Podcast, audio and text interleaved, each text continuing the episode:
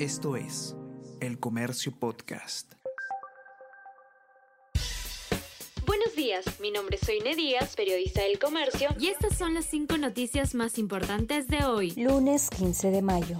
Gobierno de Castillo dejó 2.530 funcionarios vinculados a corrupción. El Contralor General de la República, Nelson Schack, explicó a este diario que el año pasado el personal público involucrado en estos aumentó casi un 35%. Investigaciones revelan que el gobierno nacional perdió más de 10 mil millones de soles por temas de corrupción. El 90% corresponde a la gestión del expresidente Pedro Castillo.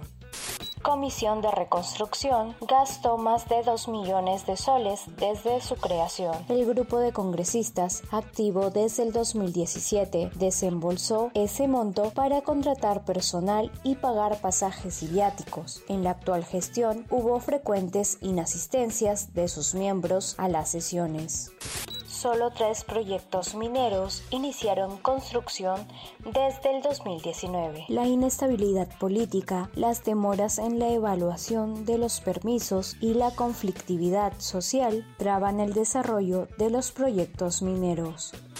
Los desvíos de la avenida Fosse durarían tres años. Desde hoy se implementará el plan de desvío vehicular de la avenida Elmer Fosse para iniciar las obras de construcción del pozo de ventilación del ramal 4. Así lo anunció la concesionaria de la línea 2 del Metro de Lima y Callao. Gremios de transporte afirman que no fueron consultados sobre esta disposición.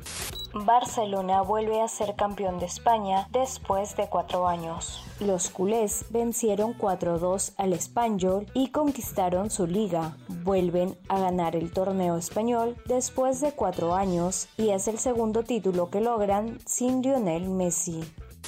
Esto es El Comercio Podcast.